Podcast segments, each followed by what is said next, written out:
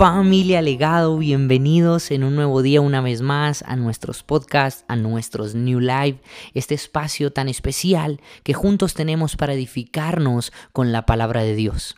Realmente espero que lo que vayamos a compartir hoy pueda fortalecer y edificar nuestra vida, capacitarnos, prepararnos para todo lo que vendrá por delante. Hemos comenzado a hablar desde hace unas cuantas semanas, unos cuantos días, acerca de la importancia de que nuestra vida sea dirigida y guiada por el Espíritu de Dios. Estuvimos hablando acerca del pasaje de Gálatas capítulo 5, donde vemos las obras de la carne, cuánto daño hacen, cuando son ellas las que dirigen la vida del hombre, cuando son las que emanan, cuando son realmente las que una y otra vez están como protagonistas en la vida de una persona. Pero cuando una vida tiene a Jesús como el centro, cuando Cristo esto es lo primero, cuando la palabra de Dios dirige un corazón, cuando hay una vida de oración, cuando hay una vida dirigida por su Santo Espíritu.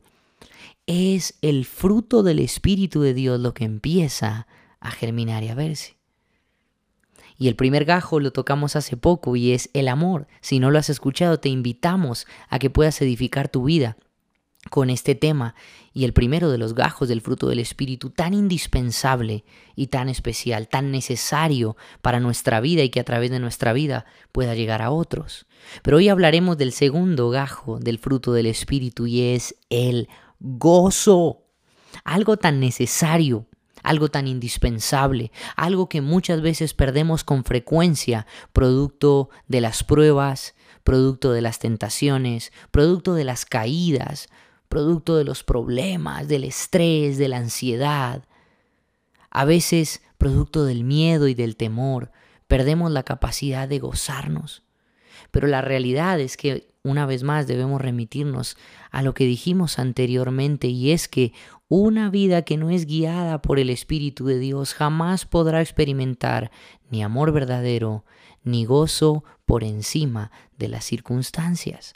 Primera de Tesalonicenses capítulo 5 versos 16 al 18 nos dice, estad siempre gozosos. Orad sin cesar, dad gracias a Dios en todo, porque esta es la voluntad de Dios para con vosotros en Cristo Jesús.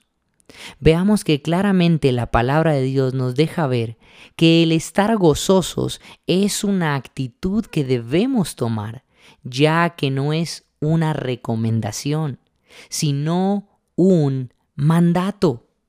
Una persona gozosa es una persona guiada por Dios. Una persona gozosa es alguien que vive una vida de oración y no de depresión. Una persona gozosa es aquella que vive una vida donde la oración es parte fundamental de su día a día. Por eso el versículo 16 dice, estad siempre gozosos y continúa complementando con el 17 y dice, orad sin cesar. Donde no hay oración, no hay gozo. Donde no hay oración, solo habrá temor, miedo, depresiones, angustias. Y por último quisiera resaltar que una persona gozosa es aquella que vive agradecida. Y esa gratitud, escucha bien, no depende de lo que vaya a recibir o lo que pueda llegar a conseguir, sino que se basa en lo que ya he obtenido en Cristo Jesús. Por esta razón muchísimas personas que dicen ser cristianas, seguidoras de Cristo, no pueden experimentar el gozo verdadero porque su gozo y alegría depende de lo que están a punto de conseguir, pero nunca llega, nunca coronan, nunca lo logran.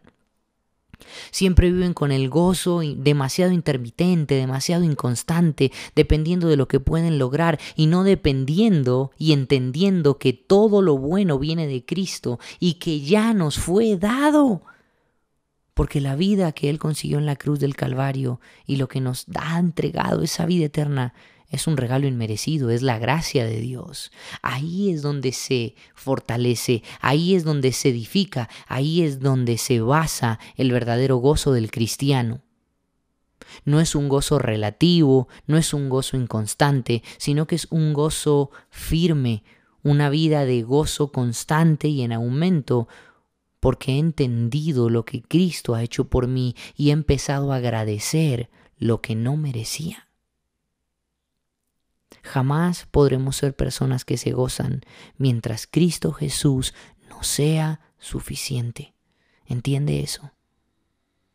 Mira, es tan clara la escritura en dos pasajes con las que quisiera que pudiésemos cerrar este día. Romanos 12.1 nos dice, gozosos en la esperanza, sufridos en la tribulación. Y nuevamente, esto es tan especial, constantes en la oración. Miremos cómo el gozo de Dios, el gozo en la vida del creyente, tiene que ver con el sufrimiento. El gozo que Dios da es un gozo que será fortalecido y es un gozo que necesariamente tendrá que pasar por el sufrimiento. Ahora, el gozosos en la esperanza también nos dice que precisamente nuestro gozo está en que Él volverá por nosotros. Esa es nuestra esperanza, nuestra garantía, nuestra victoria, nuestra vida eterna ha sido alcanzada y conseguida, obtenida por Cristo en el Calvario, en la cruz. Gozosos en esa esperanza. No gozosos en tu trabajo, no gozosos en si logras conseguir estar con la persona que quieres, el, la carrera, el trabajo, lo que sea que estés esperando. No, no, no. Nuestro gozo está en la esperanza de que nuestro Dios lo dio todo, nos salvó y volverá por nosotros. Continúa en el versículo 1 de Romanos 12, sufridos en la tribulación, pero constantes en la oración. No esperes poder ser una persona alegre, gozosa, si no eres una persona que lleva una vida de oración. Y para concluir, segunda de Corintios 12:1 nos dice, por lo cual el amor a Cristo, por amor a Cristo, perdón, me gozo en las debilidades, en insultos, en necesidades, en persecuciones, en angustias, porque cuando soy débil, entonces soy fuerte. Y qué bueno sería que hoy podamos comenzar a memorizar este pasaje que dice segunda de Corintios 12:1 para que en momentos de adversidad, en momentos de tribulación, en momentos de persecución, incluso en momentos donde más débil puedas sentirte, más solo, más sola puedas estar, puedas declarar lo que dice la palabra de Dios, por lo cual, por amor a Cristo, me gozo en las debilidades en insultos, en necesidades, en persecuciones, en angustias, porque cuando soy débil, entonces soy fuerte. Este hombre de Dios, este gran hombre de Dios, inspirado por el Espíritu escribir esto, fue uno de los hombres que más dificultades pudo atravesar en la vida cristiana y sin embargo, inspirado y fortalecido por Dios, es increíble cómo queda unido los dos primeros gajos, tanto el amor como el gozo, por amor a Cristo. En la medida que Cristo no sea el centro, en la medida que no nos esforcemos por amarlo a Él con todo nuestro corazón, será imposible que podamos aprender a gozarnos en medio de debilidades, insultos, necesidades y en persecuciones, en angustias. Porque solo cuando Él está en el centro, porque solo cuando su amor gobierna una vida,